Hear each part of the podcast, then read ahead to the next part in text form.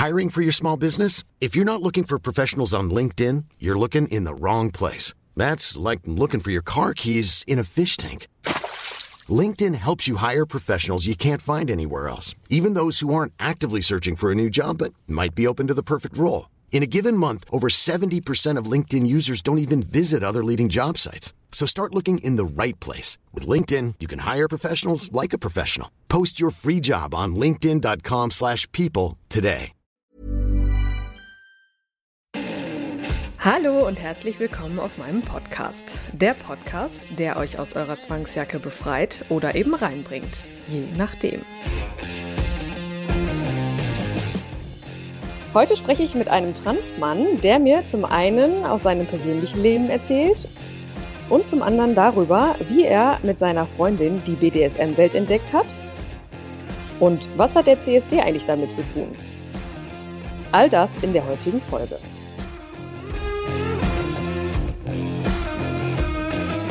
Fühlt ihr auch eine Vorliebe in euch, die raus will? Erzählt mir gern eure Geschichten und schreibt mir eine Mail an info@nika-macht.com oder meldet euch über WhatsApp. Einfach mal machen. Es gibt nichts, was es nicht gibt.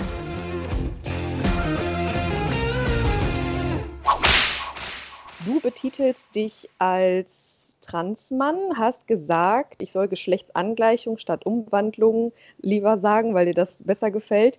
Was bedeutet das und wie hast du da dein Leben bisher bestritten mit? Gut, das da muss ich weit ausholen. Ja, gerne, also, wir haben Zeit. gut. Ähm, also erstmal Begriff Transmann, der ist ähm, sehr alt geprägt, sage ich mal. Also ich hatte mein Coming Out 2002 bei meiner Familie und äh, damals gab es eigentlich nur zwei Begriffe und das war eben Transmann oder Transfrau. Sprich, von jemandem, der zum weiblichen, zum männlichen äh, Geschlecht in Anführungszeichen äußerlich wechseln und umgekehrt gab es eben nur diese zwei Begriffe. Heute ist das ja ein bisschen weiter differenziert, zum Glück, damals halt noch nicht. Mhm. Deswegen, falls sich jemand an diesen Begriff äh, stoßen sollte, ich nehme den einfach, weil ich mich daran gewöhnt habe in den letzten Jahren. ja, also ich war 17 bei meinem Coming Out. Gewusst, dass aber irgendwas nicht in Ordnung war, wusste ich eigentlich schon von klein auf, seit ich mich da wirklich dran erinnern kann. Und nach meinem Coming Out bei der Familie war denen das eigentlich auch schon früh klar, ohne dafür einen richtigen Begriff zu haben. Aber es fügte sich dann halt, wenn man darüber gesprochen hat, wie man sich früher als oder wie ich mich als Kind benommen habe, wie ich auf bestimmte Dinge reagiert habe oder dergleichen, war denen halt eigentlich auch klar, da ist ein Junge verloren gegangen, der Standardspruch damals. Ja, also war das eigentlich mit dem, mit dem Coming Out das Aha-Erlebnis für alle in der Familie. Der überwiegende Teil hat es auch zu, von Beginn an gut aufgenommen. Ein paar hatten damit ein bisschen zu knabbern, aber ja, das ist halt nun mal so. Ne? Ja, ja und äh, rein operativ, äh, also erstmal natürlich Hormonbehandlung, komplettes Programm.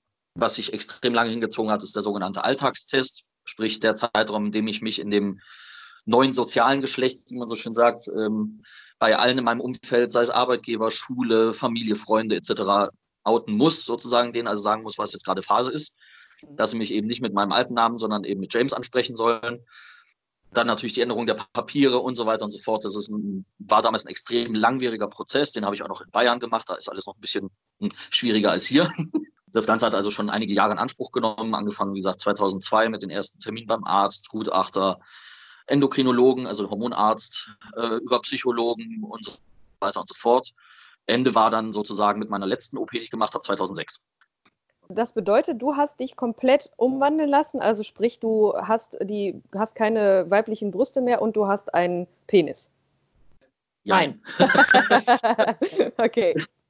Wie du ja sagtest, äh, ich nenne es Geschlechtsangleichung, nicht nur ich, das ist tatsächlich in der, ich nenne es mal Trans-Community, deutlich besserer Begriff, weil eine Geschlechtsumwandlung impliziert, dass man sich das erste Mal von, von jetzt auf gleich überlegt. Ne, so von wegen einmal Schnips fertig. Und Umwandlung würde auch in meiner Begriffserklärung heißen, dass ich sozusagen von einer Frau zum Mann werde und das ist falsch. Ich gleiche einfach nur meinen Körper an das gefühlte Geschlecht an. Deswegen Geschlechtsangleichung. Ich habe tatsächlich die ähm, Mastektomie, also die Brustamputation gemacht, inklusive einer Korrekturoperation, die bei der Ausgangslage, die ich mal hatte, nicht ungewöhnlich war.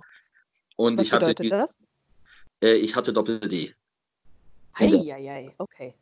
Ja, das war also mit Abbinden. Also ich habe meine Brust abgebunden, dass ich halt nach außen ähm, zumindest eine annähernd männliche Brust, zumindest unter weiten T-Shirts hatte, ähm, hat natürlich ähm, ja ordentlich wehgetan, kann man schon sagen. Also ich habe die Brust halt so abgebunden, dass es einigermaßen eine männliche Brust ergeben hat.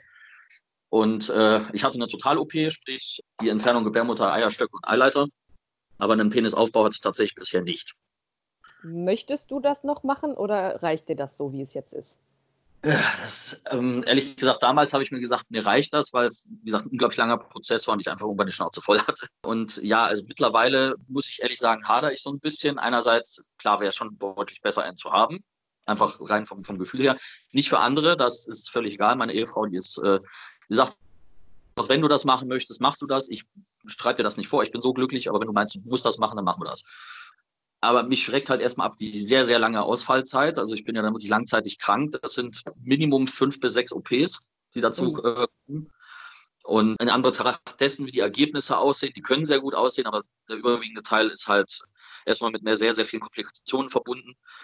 Ähm, Schmerzen logischerweise auch und wie gesagt eine sehr lange Ausfallzeit. Also im Moment hadere ich so ein bisschen mit mir mit einerseits, ja, will ich unbedingt und andererseits die Abwägung, lohnt sich das? Also dann wird es wahrscheinlich dann kommen, wenn es soll.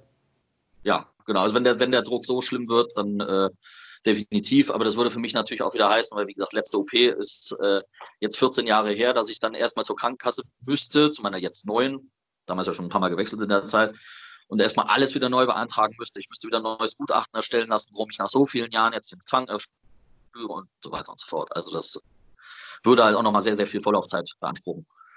Und da muss ich wirklich sagen, da ist der Druck, der ist tageweise da, das gebe ich offen zu. Aber in den meisten Tagen denke ich mir einfach, ich habe jetzt so lange damit gelebt und wie gesagt, meine Frau hat damit kein Problem. Und die wenigen Momente, wo das tatsächlich fehlt, sage ich mal, auch im gesellschaftlichen Sinne, so nach dem Motto, wenn ich mal in die Sauna gehen wollen würde oder irgendwo im Schwimmbad oder im, beim Sport, beim Umziehen oder sowas, da habe ich jetzt halt so ein paar Tricks entwickelt, aber äh, das sind echt die einzigen Momente, wo man sich tatsächlich ja blank ziehen muss, sage ich jetzt mal. Magst du einen Trick verraten? Für den einen oder anderen ist das vielleicht eine interessante Sache. Ja, also zum Beispiel in der Sportumkleide, ich suche mir tatsächlich die Sportstudios danach aus, dass beispielsweise eine getrennte Dusche vorhanden ist oder ich die Möglichkeit äh, eines sogenannten Packers nutze, sprich ein Utensil verschiedenster Art, da gibt es ganz viele Varianten von, die sozusagen die Hose ausfüllen, ohne dass da tatsächlich rein körperlich was dran hängt. Also mal so zum Schreiben. Äh, also es gibt halt ganz viele Varianten. Es gibt die ganz billige Methode mit einer extra stoffierten Socke beispielsweise. Mhm. Und es gibt natürlich auch die tatsächlich sehr, sehr teure Variante, dass man damit sogar pinkeln oder Sex haben kann. Das, Ach, was. Äh, ja, das gibt es durchaus. Das wird dann mit Hautkleber beispielsweise an einer anatomisch richtigen Stelle fixiert und dann eben zum Pinkeln wird dann eben beispielsweise was eingeführt, dass du dann halt durch diesen künstlichen Penis pinkeln kannst. Und der sieht wirklich extrem originalgetreu aus. Es gibt also eine, es gibt mehrere Anbieter, die das sozusagen machen.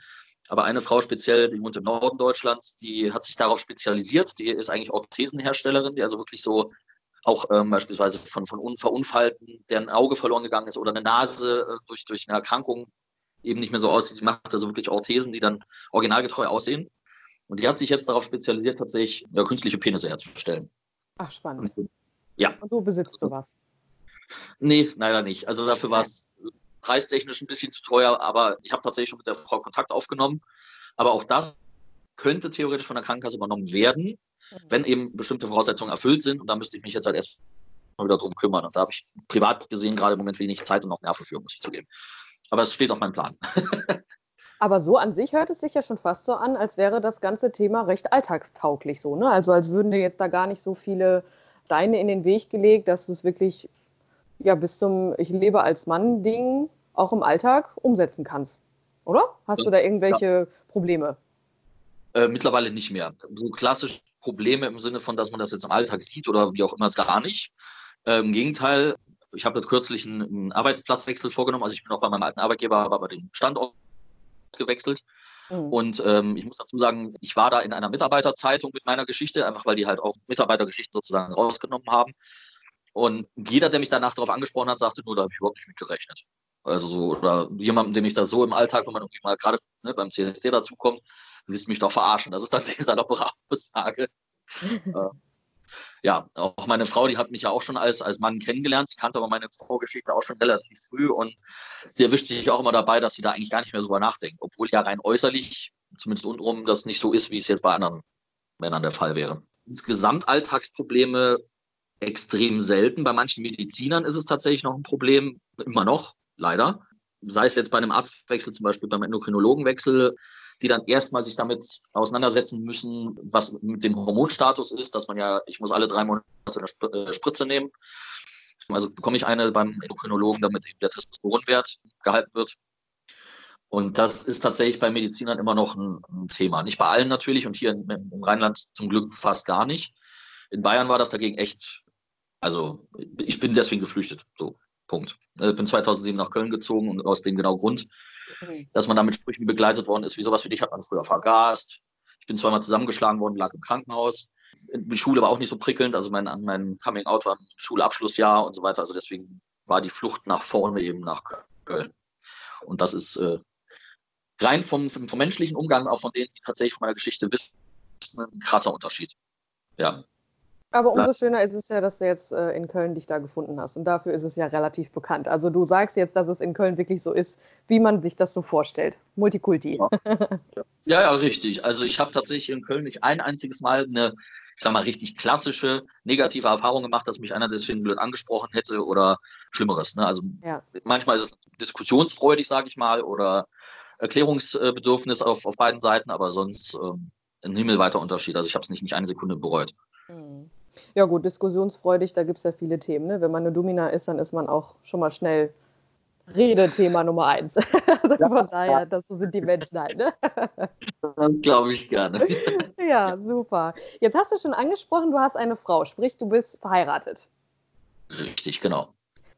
Also jetzt hast du gerade schon so ein bisschen verraten, also eigentlich hat sie sich schon als Mann kennengelernt. Magst du denn trotzdem erklären oder vielleicht sie auch, wenn ich mal fragen darf, wie heißt deine Frau?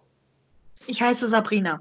Hallo Sabrina, ja wunderbar. Da kann ich dich auch direkt fragen. Wie hast du das für dich so aufgenommen, als du James kennengelernt hast? Wie habe ich das aufgenommen? Also er hat mir das damals geschrieben. Da waren wir noch äh, über Internet im Kontakt. Mhm. Und dann war das so, ja gut, dann ist das jetzt so. Also ich bin in dem Punkt auch relativ offen erzogen worden. Das war bei uns in der Familie nie so das Thema. Das wurde damals halt irgendwann kam das so, ja, was gibt es für Menschen? Und dann gibt es halt Männer, die lieben Männer und Männer, die lieben Frauen. Und äh, da gibt es Leute, die fühlen sich in ihrem Körper nicht richtig. Und dann war das halt irgendwie so. Das kam ja dann auch zeitweise schon mal in Talkshows oder sowas.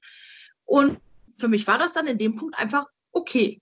Da war ich aber vom Kopf auch noch nicht so, dass ich sagte, oh, den finde ich aber gut und das könnte ja mal so in Richtung Beziehung irgendwann gehen sondern da haben wir uns einfach irgendwie kennengelernt und uns gut verstanden. Das war so freundschaftstechnisch. Mhm. Und dann war das auch in Ordnung so. Warst du denn vorher homosexuell? Also hast du auf Frauen gestanden oder warst du, war das für dich Neuland? Nee, ausschließlich auf Männer. Ah ja. Und dann hat er ja offensichtlich irgendwas gefehlt. War das für dich ein Thema, dass da auf einmal, äh, ja, zwar ein Mann vor dir stand, aber anatomisch bedingt jetzt ja eigentlich doch so seine Themen hat, sagen wir mal so. Ja, nee, eigentlich nicht so wirklich, weil ich wusste das vorher. Ich habe auch gesagt, wenn das jetzt quasi so zwei Minuten bevor die Unterhose fällt gekommen wäre, übrigens, ich musste da was sagen, hätte ich das ich, auch nicht so toll gefunden, aber so wusste ich ja direkt, worauf ich mich einlasse. Und wie war das dann für dich? War das, musstest du darüber nachdenken, ob das jetzt äh, ein Ausschlusskriterium ist oder wie hast du dich da gefühlt? Nee, eigentlich war das für mich kein Ausschlusskriterium. Mhm. Weil ich ihn vorher schon so gern hatte und so gern um mich hatte und dann auch natürlich schon irgendwie verliebt und verknallt war, dass ich sagte, ja gut, dann blöd gesagt, versuchen wir es einfach. Mhm. Weil die Beziehungen, die ich davor hatte, waren halt auch sehr kurz immer nur. Nur so zwei, drei, vier Monate. Da habe ich auch gesagt, entweder es funktioniert oder es funktioniert eben nicht. Tut seit zehn Jahren, ne? Das freut mich sehr. James, jetzt hast du mir ja schon im Vorhinein verraten, du bist da in Richtung äh, CSD und anderen Events so ein bisschen unterwegs. Was heißt ein bisschen? Hauptverantwortlich warst du in, in Köln für den CSD. Du musst mir jetzt kurz im Nebensatz erklären, was ist ein LGTIQ-Event? das hast du mir auch geschrieben. Erzähl doch mal ein bisschen darüber. Also LGBTIQ, das ist so, ähm, mittlerweile gibt es da noch ein paar mehr Abkürzungen, aber ich benutze immer noch die, weil die eigentlich die meisten nicht umfasst. Also L steht für lesbisch, B für bisexuell, T für trans. Dann haben wir noch die Schwulen mit äh, S bei uns dann natürlich. G im Gay für äh, ne, in der englischen Variante ja. und Q für die queeren Menschen und das I für die Intersexuellen. Also sozusagen für alle, die sich nicht der heteronormativen Gesellschaft zugehörig fühlen. So kann man das ganz kurz abschließen. Tatsächlich bin ich bei meinem ersten CSD 2001 gewesen, also tatsächlich vor meinem Coming Out in München damals noch. Ähm, da eigentlich nur, ja, was des Wortes durch Zufall reingestolpert, weil ich halt äh, ja, in München unterwegs war und das halt zufällig das CSD-Wochenende war. Also sprich, auch für die, die es nicht kennen, Christopher Street Day, der Tag, an dem sich die äh, Community sozusagen für die bereits erreichten Ziele feiert und halt auch weitere Forderungen an die Politik stellt, als auch an die Gesellschaft eben zur weiteren Akzeptanz der Lebens Lebensvarianten, die es eben hier hierzulande gibt. Und ähm, ja, tatsächlich dann richtig eingestiegen beim CSD in München bei, ähm, ich nenne den Verein jetzt mal den Transmann e.V., der mir auch wirklich sehr geholfen hat, bin ich tatsächlich 2002, also direkt nach meinem Coming Out. Und bis zu meinem Umzug nach Köln war ich also auch da recht stark unterwegs, also habe dem Verein geholfen am Infostand, habe äh, Flyer mit ausgeteilt, mit Menschen sehr, sehr viele äh, Gespräche geführt, also wirklich so Aufklärungsarbeit. Beim Umzug nach Köln war das dann hier unter anderem für die AIDS-Hilfe in Köln wo wir halt dann auch wirklich ähm, ja das Thema HIV und AIDS an die Menschen gebracht haben und das auch im Zusammenhang mit Trans, weil ja gerade die, die Sexarbeit im Trans, also bei Transgendern sehr, sehr häufig noch Thema ist. Und tatsächlich dann 2015 und 2016 bin ich dann äh, ja in den Vorstand des äh, CSD in Köln gerutscht, also in den Verein, der dahinter steht. Mhm. Das war eine verdammt arbeitsreiche Zeit, ähm, auch durchaus äh, anstrengend, weil ja alles nicht halt so glatt lief, wie man sich das vorstellt, wie das halt bei so einem Großevent ist. Für alle, die es nicht wissen, der CSD Köln hat durchaus äh, eine Millionenbesucherzahl jedes Jahr. Und äh, das Ganze wird wirklich komplett ehrenamtlich organisiert. Da sind natürlich Vereine im Hintergrund, die mithelfen, keine Frage, die also auch die, die Panels auf den drei Bühnen zum Beispiel mitgestalten und dergleichen. Und natürlich auch die große Demo, die immer sonntags stattfindet, äh, wird komplett ehrenamtlich organisiert. Also das ist ja neben einem normalen 40-Stunden-Job ist das halt sozusagen noch ein zusätzlicher Job, kann man wirklich sagen. Und jetzt, also nebenbei hatte ich halt immer noch ein paar andere Vereine, die ich mit unterstützt habe, äh, wo ich im, an Infoständen auch bei anderen CSDs deutschlandweit unterwegs war äh, und jetzt auch noch bin. Und ähm, ja, das hat sich halt so ergeben. Also ich habe damals ja auch sehr, sehr viel Hilfe von, von Organisationen wie unter anderem e.V. bekommen und habe eben gedacht, ich muss denen auch was zurückgeben. Und das hat sich eigentlich bis heute gehalten. Also das, was viele machen, die halt sagen, ich bin jetzt meinem Weg durch, bin noch ein, zwei Jahre sozusagen mit dabei und helfe ein paar anderen und ziehe mich dann zurück, kann ich völlig verstehen. Warum nicht drüber sprechen, aber war ich irgendwie nie der Typ für. Muss ich mhm. sagen. Und die Art und Weise, also du hattest mir ja im Vorhinein schon gesagt, so Richtung BDSM, das war ja auch schon dein, dein Ansatz, warum du dich auch bei mir gemeldet hast. Die Frage, hat BDSM denn, findet man das wieder auf solchen Events oder ist das eigentlich eher, also ich als, als ja, ich war jetzt erst auf einem CSD und da ist mir das äh, eher so, sind mir diese, diese Variantenvielfalten so aufgefallen und das ist ja eher so Richtung Party und Spaß haben und einfach mal sich selber ein bisschen feiern, aber den Bereich BDSM habe ich da jetzt bewusst nicht mitbekommen.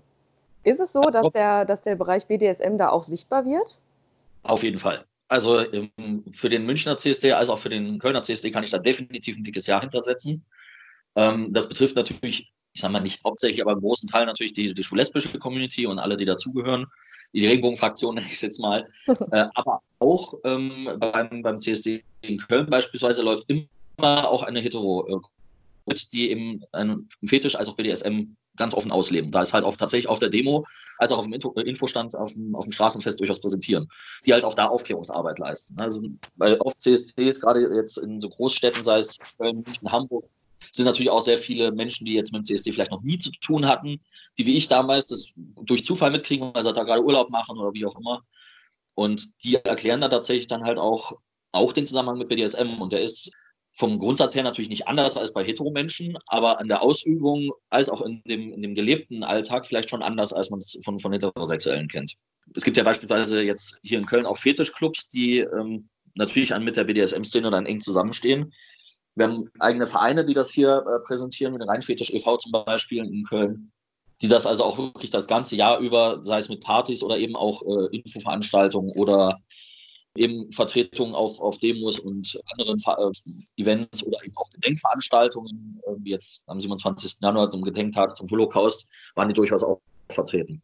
Also von daher machen die durchaus eine ganze Menge und sind auch sehr, sehr sichtbar hier in Köln. Wie kann man sich das dann vorstellen? Ähm, wie gesagt, wenn man jetzt so an die, an die Normalos denkt, die da hingehen, um sich das angucken wollen, woran erkennen die BDSM-Anhänger? Spielen die Leute da miteinander auch oder sind die einfach nur so gekleidet und strahlen das aus oder was passiert da?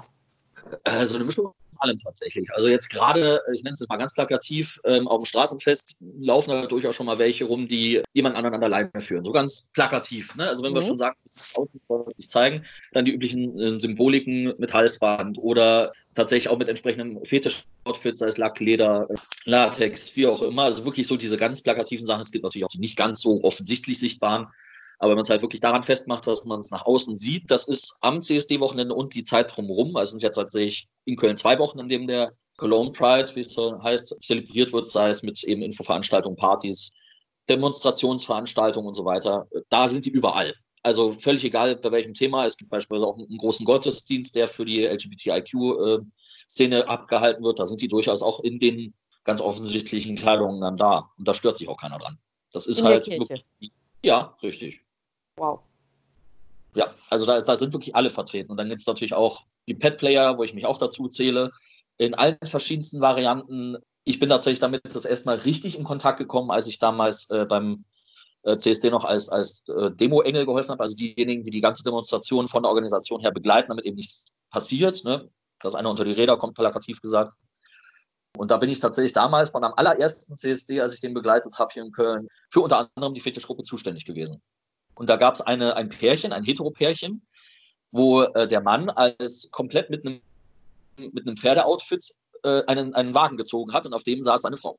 Also das war echt, äh, das war echt spannend. Also ich stand davor, erstmal fand ich das wahnsinnig faszinierend, dieses, dieses komplette Outfit. Äh, es sah wahnsinnig originalgetreu aus. Dieser Pferdekopf war maßgeschneidert an den Kopf von dem, von dem Herrn. Mhm. Und ja, die Frau hatte halt auch ein, Lederoutfit an, jetzt nicht wahnsinnig, nicht übermäßig aufreizend, aber schon sehr deutlich, sage ich jetzt mal. Und ich habe mich dann auch eine Weile mit denen unterhalten, hatten ja Zeit. Allein, dass der mir gesagt hat, dass dieses Outfit, dieses Pferdeoutfit 4.500 Euro gekostet hat. Da war ich, also das war eigentlich schon so ein Moment, wo ich mir dachte, das hat ja nicht nur was damit zu tun, sich zu präsentieren, was ja viele dem CSD in welcher Form auch immer vorwerfen, sage ich jetzt mal, sondern das hat ja schon was damit zu tun, dass man was auch lebt. Sonst gibt kein Mensch 4.500 Euro dafür aus. Auf jeden Fall. Das ist zu dem Zeitpunkt, wo ich mich ne, damit befasst habe, bis mhm. heute. Ryan Reynolds here from Mint Mobile. With the price of just about everything going up during inflation, we thought we'd bring our prices down. So to help us, we brought in a reverse auctioneer, which is apparently a thing. Mint Mobile unlimited premium wireless. Ready to get 30, 30, bit to get 30, bit to get 20, 20, 20, bit to get 20, 20, bit to get 15, 15, 15, 15 just 15 bucks a month. So, Give it a try at mintmobile.com/switch. slash $45 up front for 3 months plus taxes and fees. Promo rate for new customers for limited time. Unlimited more than 40 gigabytes per month slows. Full terms at mintmobile.com. Ja. Jetzt hast du gerade schon angedeutet Vorurteile. Welche mhm. Vorurteile sind dir begegnet? Weil du hast dich ja jetzt schon, also ihr seid jetzt noch relativ frisch in diesem Bereich unterwegs, aber welche Vorurteile sind dir bisher begegnet? Bezogen auf BDSM oder unsere Beziehung an sich? BDSM. Das muss man tatsächlich noch nicht so sehr viel, muss ich zugeben. Also tatsächlich nur eher, eher Interesse und Nachfragen, weil die ähm, Szenen, in der wir unterwegs sind, die kennen überwiegend auch meine Vorgeschichte, was sich halt gerade auf so Stammtischen oder sowas ja durchaus ergibt, wenn man sich mal länger unterhält, wo dann tatsächlich eher so die Nachfragen kommen getreu dem Motto, ja, ähm, wenn du jetzt mal den dominanten Part übernimmst, wie machst du das denn dann so ohne die 13 Zentimeter, blöd gesagt? Ich denke, was hat das damit zu tun?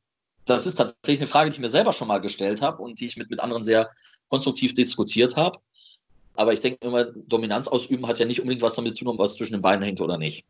Aber wirklich so richtig Vorurteil in dem Sinne eigentlich zum Glück noch nicht. In ähm, dem Kreis, in dem du dich jetzt ja bewegst, vielleicht, mhm. aber wie war das vorher? Hast du das, ne, man, man hat ja so gewisse, wenn man jetzt sagt, ja, ich, ich bin im BDSM unterwegs, mhm. vorher hast du da schon mal irgendwie, ja, Sätze gekriegt wie, ja, das ist alles pervers und das ist alles schwarz und dunkel und böse? Ja, natürlich. Die Sprüche, die hört man ja ständig. Also auch auf dem CSD leider, muss man sagen, egal wo. Ob man jetzt auf den kleinen CSD in Aurich unterwegs ist oder hier bei dem großen in Köln oder Hamburg. Diese Sprüche hört man immer. Und leider muss ich auch sagen, innerhalb der Szene, also innerhalb der, der LGBTQ-Szene. Es gab schon so viele Versuche, auch beim CSD in Düsseldorf zum Beispiel, die Fetischgruppen, egal ob das jetzt BDSM oder andere Fetischbereiche betrifft, auszuschließen. Mit heute Motto, die haben bei uns nichts verloren. Also ich hasse diese Diskussion. Einerseits diese Offenheit und Toleranz und Akzeptanz von anderen einzufordern und selber so engstirnig zu denken, solche Menschen ausschließen zu wollen. Wieso wollen die das? Das ist eine sehr gute Frage. Also ich habe tatsächlich mal versucht, eine Diskussion, eine ordentliche Diskussionen zu führen, auch als ich in meiner Vorstandstätigkeit unterwegs war. Und die meisten Aussagen waren eigentlich wirklich nicht, dass die sich an diesen Menschen selbst stören, sondern an deren Wirkung auf andere, die damit nichts zu tun haben. Ich denke, ja, aber genau darum geht es ja eigentlich. Mhm. Also die haben beispielsweise Beispiele angeführt, ja, wenn da jetzt eine Familie am Straßenrand mit Kindern steht, was sollen die denn denken? So, dann sehen die mal, dass es auch eine Variante gibt. Die stören sich auch nicht dran, wenn irgendein halbnackter Schwuler da über die Straße rennt.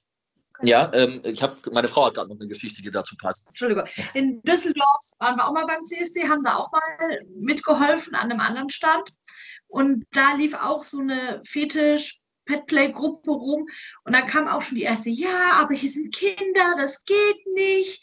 Und dann stand da wirklich so ein kleines fünfjähriges Mädchen und da war auch jemand in so einem Pferde, ich sag's jetzt einfach mal Kostüm, strahlt den an, strahlt die Mutter und sagt, Mama, guck da, ein Pony. und weg und total fasziniert. Für die war das halt wahrscheinlich wie Karneval so ein bisschen. Und es war super. Und die Mutter war total entsetzt und sagte, nein, wir gehen jetzt schnell und mit der Oma und sie, da guck doch, da ist ein Pony, Mama. Und äh, das fand ich sehr süß irgendwie. Aber Kinder gehen da ja sehr unbedarft dran. Ne? Die war das nicht pervers oder komisch oder blöd, sondern die hat da einfach nur das Pferd drin gesehen und fand das total toll und hat auch, glaube ich, nicht verstanden, warum Mutti das jetzt nicht so toll fand. Ja. Und das, das meine ich halt. Ne? Also die, die Reaktion oder die, die Negativreaktion oder auch das, was die, das heißt jetzt die Jugend oder die jungen Erwachsenen an, an Vorurteilen mitbringen, kommt ja eigentlich immer irgendwo her. Und meistens ist es aus dem Elternhaus. Und da finde ich halt auch, kann man nur entgegenwirken, wenn man halt wirklich damit konfrontiert wird und damit dann offen umgeht. Diskussionen führt. Meinetwegen kann ja jemand, der damit ein Problem hat, denjenigen dann ansprechen und das halt ordentlich diskutieren. Aber genau das passiert halt viel zu selten. Und indem jetzt gerade, sagen wir mal, Vereinsvorstände oder Organisatoren von irgendwelchen Veranstaltungen andere Menschen ausschließen, schlägt das ja in die gleiche Kerbe. Und gerade in Zeiten wie diesen, wo der ganze rechte, naja, das rechte Gesorgt, ich sage es ganz offen, wieder auf dem Vormarsch ist, ist das natürlich nur Öl ins Feuer. Und ähm, solange man jetzt nicht lernt, wirklich auch untereinander die eigenen verschiedenen Sparten zu akzeptieren oder einfach anzunehmen, haben wir einfach untereinander schon Probleme und können nicht erwarten, dass der Rest der Gesellschaft dann mit uns klarkommt. Aber so grundsätzlich ist es ja schon mal gut zu wissen, dass, es, dass der BDSM-Bereich, dass Menschen, die damit zu tun haben, dass die erstmal A schon mal da vertreten sind und wahrscheinlich diese Nebengeräusche, dass das eigentlich nicht gewünscht ist, das hat man ja überall. Also ja. Schön ist es ja zumindest zu sehen, dass dieser Bereich da auch vertreten ist. Ja, und das nicht klein. Ne? Also wie gesagt, das sind schon relativ große Gruppen. Ich habe jetzt die genaue Zahl nicht im Kopf, aber in meinem letzten äh, Vorstandsjahr beim CSD in Köln haben wir so ein bisschen Zahlen äh, gehabt. Da war die Fetischgruppe, jetzt beispielsweise mit Pet-Playern und dem Breitenfetisch e.V., die schließen sich natürlich irgendwann zu einer Riesengruppe zusammen. Und das waren schon weit gut über 250 Teilnehmer, die allein in dieser Gruppe dabei waren, die wow. mitgelaufen sind. Mhm. Und da sind die, die ja wirklich am Straßenrand stehen, die halt nicht mitlaufen, sondern einfach so da feiern, die aber auch sehr offensichtlich erkennbar sind, sei es durch die typischen äh, Symboliken, äh, ich sage in Anführungszeichen Peitschenrad oder eben das Halsband und so weiter, da waren die noch nicht mitgezählt. Also das ist schon eine, eine, wirklich eine Riesengruppe, die sich halt auch wirklich ganz offensichtlich präsentiert und da sind die, die dann halt wirklich noch, ich sag mal, inkognito unterwegs, nicht mit reingezählt. Aber da stört sich keiner dran. Also es ist tatsächlich am CSD-Wochenende, wenn dann halt wirklich alle so in diesem, diesem Modus sind, wir feiern uns jetzt selber und wir feiern das, was wir erreicht haben und stellen noch die Forderungen auf, auf den Bühnen beispielsweise oder während der Demo, da macht sich dann, glaube ich, keiner großartigen Kopf drum, jetzt das nächste Gegenüber aus. Da wird vielleicht mal gesprochen, aber eher miteinander als, als übereinander. Nur unterm Jahr ist das halt nicht immer ganz so einfach, leider. Habt ihr, ich frage jetzt mal provokativ, weil du das im Nebensatz gerade mal erwähnt hast, habt ihr euch über das Petplay in diese BDSM-Szene reingefunden oder wie kam es dazu, dass ihr Interesse daran gefunden habt? Das lief so ein bisschen parallel, würde ich sagen. Also der Petplay-Geschichte kam tatsächlich, also richtig begegnet ist mir das natürlich schon öfter, äh, oder besser gesagt uns. Letztes Jahr tatsächlich, oder vorletztes Jahr muss ich jetzt sagen, äh, tatsächlich äh, erstmals richtig beim, erstmal hier in Köln als auch beim CSD in Essen, weil da einfach sehr, sehr, eine sehr große Petley-Szene unterwegs ist und die da natürlich auch hauptsächlich mit äh, Hundemasken und entsprechenden Outfits unterwegs waren. Und die waren alle, wirklich durchweg alle furchtbar nett. Also die standen lange bei uns am Stand, haben mit uns gesprochen, ähm, unser Standleiter und Chef von der Organisation, für die wir jetzt gerade unterwegs sind, dessen bester Kumpel ist halt auch ein, ein Pet-Player und äh, die haben sich dann begrüßt und wir uns halt unter, unterhalten. Die haben uns einen Flyer an die Hand gedrückt, den ich übrigens immer noch habe, äh, der halt einfach mal so das Thema, der so das Petplay-Thema einfach mal aufgreift und erklärt, was da dahinter steckt, was dann so dazugehört und so weiter. Also Und dass wir wirklich selber damit angefangen haben, ist eigentlich erst seit Sommer letzten Jahres, weil ich das unglaublich faszinierend fand. Und ich, ich habe meine Frau da nicht mit überrumpelt, weil sie hat sich ja damit auch beschäftigt, aber jetzt nicht aktiv in dem Sinne. Aber ich bin nach der Arbeit mal einfach in einen, in einen äh, ja, ich sag mal, jetzt auf einen Sexshop gefahren und habe da eben auch so eine Maske gefunden und habe die dann einfach mal gekauft. Und bin dann abends damit äh, zu Hause angekommen und äh, meiner Frau die dann präsentiert. Sie fand es halt irgendwie witzig und cool und ja, so fing das dann an. Mittlerweile sind wir beide äh, auch schon mal als Hunde unterwegs. Und das ist für uns aber tatsächlich im reinen Petplay-Bereich keine sexuelle Spielvariante. Das ist für uns tatsächlich eher so ein Abschalten vom Alltag äh, uns mit, mit anderen treffen. Mittlerweile, wie gesagt, sind das wirklich riesengroße Treffen, die auch mal so am Wochenende einfach mal so stattfinden. Jetzt hier in Köln oder eben in Essen ist die Szene besonders groß, sodass man halt wirklich unglaublich viele Menschen darüber kennengelernt hat. Und ich kann wirklich sagen, zu 100 Prozent, da ist nicht einer dabei, mit dem man jetzt irgendwie sich nicht grün ist. Die sind alle furchtbar freundlich. Das war von Anfang an eine, eine, eine sehr herzliche Aufnahme, sehr offen. Man kommt sehr schnell ins Gespräch, man unternimmt was zusammen. Also es ist schon eine, eine eigentlich sowas, was man bisher aus anderen Gruppen, egal in welcher Richtung man jetzt unterwegs ist, ob das jetzt irgendwie mit irgendwelchen Ehrenämtern zu tun hat oder Sportvereinen oder was auch immer, hat man eigentlich immer irgendjemand, mit dem man sich nicht wirklich gut versteht, aber das hat man da nicht einmal bisher. Das ist schon irgendwie faszinierend, muss ich sagen. Was glaubst du, gibt euch den, den, den, den, den Reiz, wirklich auch das in der Form auszuleben. Ich meine, man könnte jetzt ja auch, um, um aus dem Alltag rauszukommen, äh, gehen andere Leute freitagsabends in eine Kneipe oder so. Was verbindet ihr damit, euch als Hunde verkleiden zu können?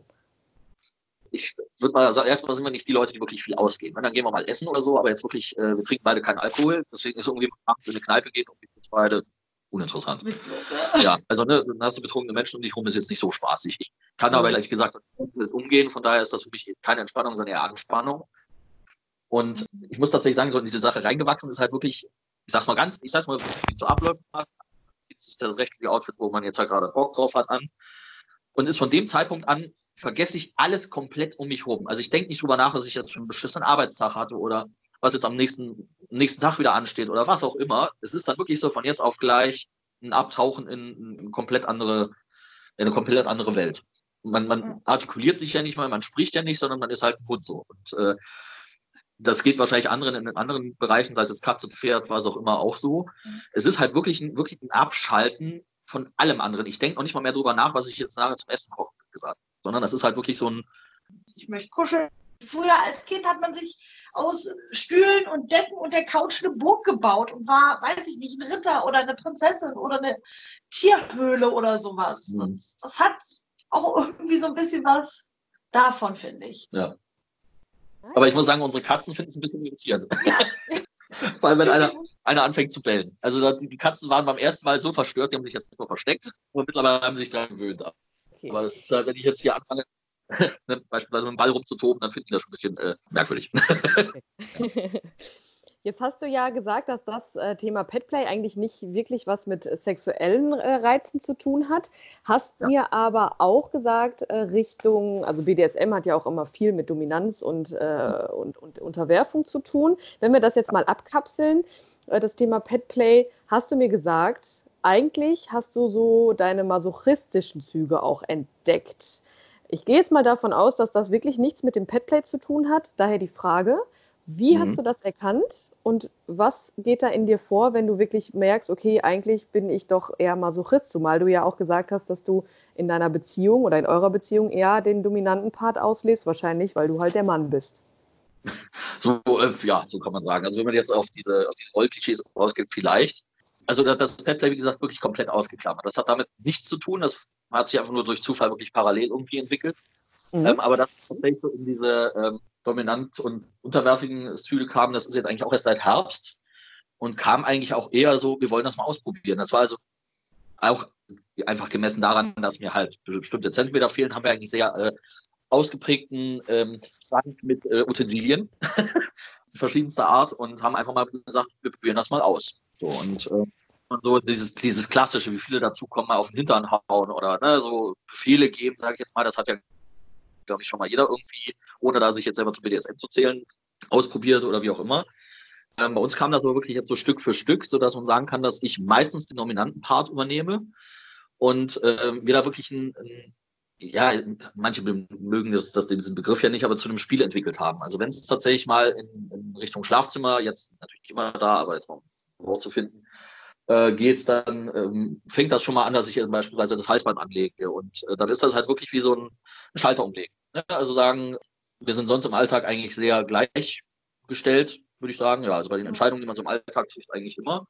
Aber das ist halt tatsächlich so ein Moment, wo meine Frau dann sich fallen lassen kann und halt wirklich nur noch macht. Natürlich immer in dem Rahmen, den man abgesteckt hat, ne, dass man sagt, ich mag es zum Beispiel nicht, wenn man mir jetzt Schmerzen zufügt. Also meine Frau ist da gar nicht so ähm, für, also so Schmerzen-Fan ist sie gar nicht. Bei ihr ist es eher so dieses, dieses Unterwürfige, so treu dem Motto, du machst jetzt mal das und das. Ähm, bei mir ist es aber tatsächlich so, dass ich entdeckt habe, dass ich so den Schmerz durchaus interessant finde. Ja, also ähm, immer aber nur in Bezug auf das sexuelle Spiel. Also muss schon tatsächlich dann, sag mal, blöd gesagt, eine Belohnung dafür da sein, dass man Schmerz ausgehalten hat. Das fing an mit, mit äh, ja, mal schon mal so leicht auf den Hintern hauen, geht jetzt halt schon weiter über zu wirklich schon etwas äh, härteren Schlägen, wo meine Frau sich hinterher immer wundert, dass ich überhaupt so viel aushalten kann. ähm, äh, ihr tut immer ein bisschen leid hinterher und äh, ich sage dann immer, das ist schon völlig in Ordnung. Also das, ähm, wir sind halt wirklich gerade nach so in der Entdeckungsphase was aber unglaublich spannend ist. Und zum Glück sind wir wirklich in einer Beziehung, wo wir halt wirklich über alles sprechen können, wo ich halt einfach gesagt habe, ich würde das gerne mal ausprobieren. Und meine Frau gesagt hat, klar, machen wir. So, und ähm, wenn halt mal irgendwas käme, wo sie überhaupt keine Lust drauf hat, dann ist das halt so. Also keiner zwingt den anderen zu irgendwas. Also das Thema Kommunikation begegnet mir als Domina ja gerade auch sehr, sehr oft. Und du hast jetzt gesagt, ihr entdeckt euch da jetzt gerade und ihr sprecht da offen drüber. Was meinst mhm. du, woran liegt das, dass viele Leute das nicht können? Viele Leute können ihren Partnern nicht sagen, hör mal, ich habe hier gerade irgendwie was so entdeckt und wollen wir das zusammen mal ausleben. Woran liegt das? Ja, ich glaube, das ist äh, eine psychologisch eine wahnsinnig interessante Frage. Tatsächlich hätte ich das in meiner alten Beziehung auch nicht gekonnt. Nicht, weil ich es für mich nicht gekonnt hätte. Wie gesagt, ich, bin, ich spreche offen darüber, was ich möchte oder was ich nicht möchte. Aber bei meiner Ex-Frau beispielsweise war es so, die konnte überhaupt nicht über irgendwelche sexuellen Dinge. Ähm, und ich glaube, das ist tatsächlich bei vielen so, sei das jetzt von der Erziehung oder tatsächlich von im schlimmsten Fall Erfahrungen, dass sich jemand halt nicht traut, sich gerade auf der sexuellen Ebene zu öffnen, zu sagen, ich würde gerne mal ausprobieren oder wie auch immer, weil die vielleicht die Befürchtung haben, entweder abgelehnt zu werden, schlimmstenfalls ausgelacht oder wie auch immer, oder einfach sich selber nicht dazu überwinden können, weil ihnen irgendwann mal gesagt worden ist, es gibt nur Missionarstellung und sonst nichts, blöd gesagt ich glaube, das ist wirklich viel Prägung aus Kindheits- und Erwachsenen- oder frühem Erwachsenenalter und natürlich dem, was die Gesellschaft einspiegelt. Ich glaube, hier in, in der Großstadt generell, wo einfach auch das, das ich sag mal, Angebot allgemein wesentlich größer ist, ist darüber zu sprechen eventuell einfacher, als wenn man irgendwo auf dem Land lebt, wo es halt einfach so getreu dem Motto, ich heirate den Nachbarn, weil sich halt so gehört. Ich glaube, das ist tatsächlich mit einem, und andererseits finde ich es extrem traurig, wenn, wenn, wenn man in der Partnerschaft nicht über die eigenen Bedürfnisse sprechen kann oder auch über Probleme. Gibt ja auch oft genug, dass halt einfach totgeschwiegen wird, bis es halt irgendwann mal knallt und im schlimmsten Fall zur Trennung kommt. Also summa summarum kann man sagen, ihr beide, ihr habt euch zwar jetzt gerade erst entdeckt in dieser, in dieser Sache, in dieser Szenerie, probiert euch da einfach aus und switcht aber auch. Also du schaffst es aber auch deiner Frau, obwohl du masochistische Züge hast, musst du ja immer oder öfter diesen dominanten Teil einnehmen, aber du schaffst es durch Kommunikation mit deiner Frau, zu sagen, okay, das ist jetzt dann andersrum auch mal in Ordnung, sodass du dich dann weiterentwickeln kannst. Ja, und kann manchmal, man das so sagen? ja, das kann man so sagen. Und oftmals müssen wir noch nicht mal reden in dem Moment, sondern äh, wenn man jetzt gerade in einer, in einer Session ist und ich mit meiner Frau in Anführungszeichen fertig bin, so nach dem Motto, ohne dass man das jetzt verbalisiert, sondern einfach nur sie für sich vielleicht feststellt, okay, mir reicht das jetzt für heute, dann kann dieses Switchen auch von jetzt auf gleich passieren, ohne dass wir das vorher abmachen oder dass wir jetzt sagen so, okay, jetzt wechseln wir mal, sondern es passiert einfach. Ich vermute mal, dass es einfach so dieses, eben weil wir uns schon sehr lange kennen und einfach die, die Zeichen des anderen gut lesen können, auch wenn wir in der Sache neu sind. Aber es kann dann auch schon mal passieren, dass sie mich sozusagen von sich runterwirft, sage ich jetzt mal, und mir von jetzt auf gleich den Hintern versohlt. So, plakativ gesagt. Ich glaube halt einfach auch, dass das bei uns auch ein Glücksfall ist, dass das so funktioniert. Ich denke nicht, dass das bei jedem so ist, auch wenn man, was weiß schon 30 Jahre zusammen ist. Ähm, aber in dem Sinne funktioniert das bei uns super und ich habe dann im Moment auch kein Problem damit. Gibt durchaus Tage, wo ich sage, heute nicht, weil ich schon irgendwie, weil es mir gerade nicht gut geht, wie auch immer. Ne? Wenn ich schon irgendwie äh, Schmerzen hatte von irgendwas anderem, habe ich dann jetzt auch in dem Moment nicht wirklich Lust drauf, dass man mir den Hintern versohlt. Ne? Ähm, das weiß sie dann aber auch und entweder habe ich ihr das vorher schon gesagt oder sie kann die Zeichen halt auch schon lesen. Was wünschst du dir denn von den Menschen, die vermeintlich so abstruse Gedanken haben, äh, die sich das einreden, so das kann ich nicht sagen? Was wünschst du dir von den Menschen, die sich nicht trauen, das auszusprechen? Beziehungsweise hast du Tipps, wie die das machen können? Also erstmal würde ich den Menschen wünschen, tatsächlich sich einfach den, den Mut zu fassen, zu öffnen. Klar, im schlimmsten Falle gibt es eine Ablehnung vom anderen.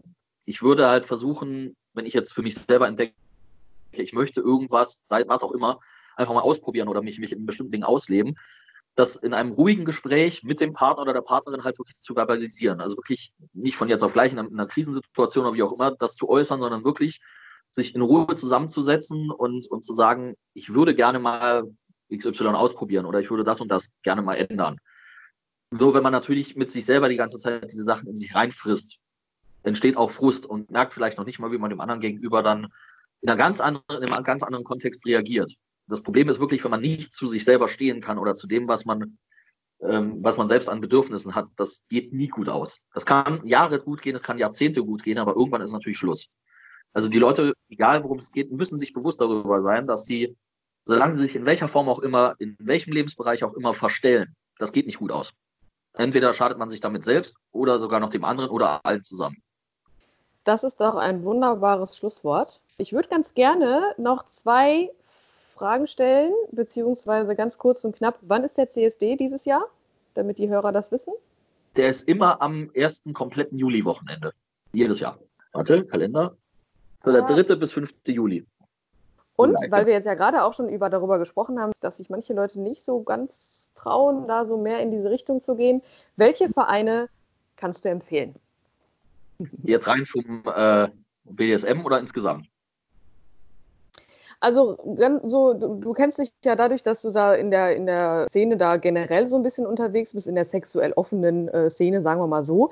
Da gibt es doch bestimmt, und du hast ja auch schon ein paar Vereine genannt, Vereine, die halt einfach offen sind und das Angebot haben für Menschen, die sich mal zumindest dahingehend äh, orientieren wollen, in, in die BDSM-Szene zu kommen oder einfach mal ja, sich informieren wollen über sexuelle Alternativen, sagen wir mal so. Ja.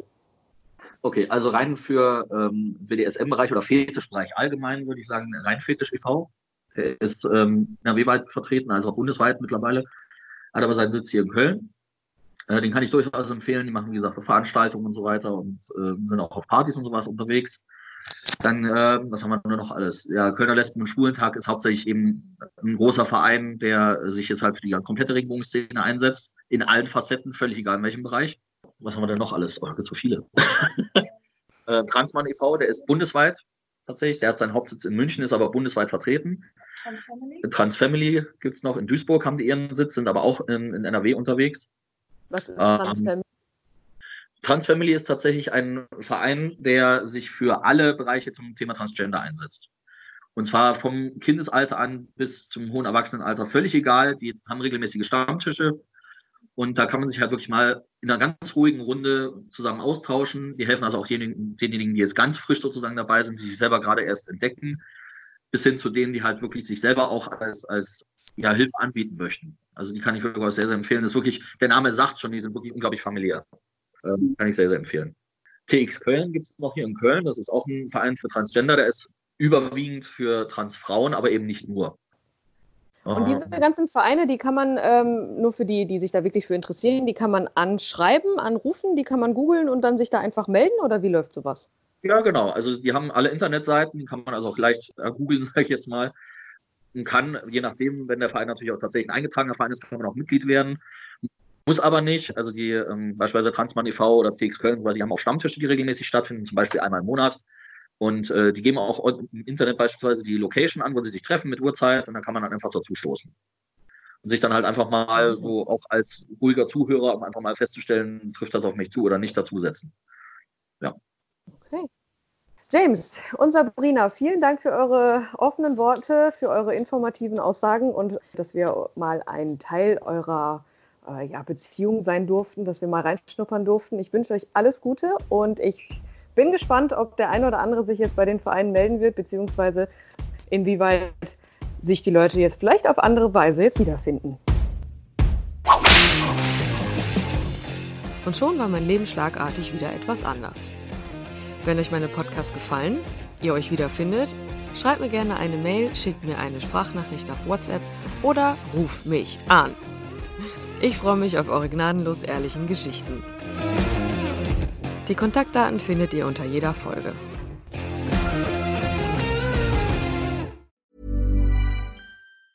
Hi, I'm Daniel, Founder of Pretty Litter. Did you know cats tend to hide symptoms of sickness and pain? I learned this the hard way after losing my cat, Gingy. So I created Pretty Litter, a health monitoring litter that helps detect early signs of illness by changing colors, saving you money and potentially your cat's life. Pretty Litter is veterinarian developed, and it's the easiest way to keep tabs on your fur baby's health right at home. Go to prettylitter.com and use code ACAST for 20% off your first order and a free cat toy. Terms and conditions apply. See site for details. Even when we're on a budget, we still deserve nice things. Quince is a place to scoop up stunning high end goods for 50 to 80% less than similar brands. They have buttery soft cashmere sweaters starting at $50, luxurious Italian leather bags, and so much more. Plus, Quince only works with factories that use safe, ethical, and responsible manufacturing. Get the high-end goods you'll love without the high price tag with Quince. Go to quince.com/style for free shipping and 365-day returns.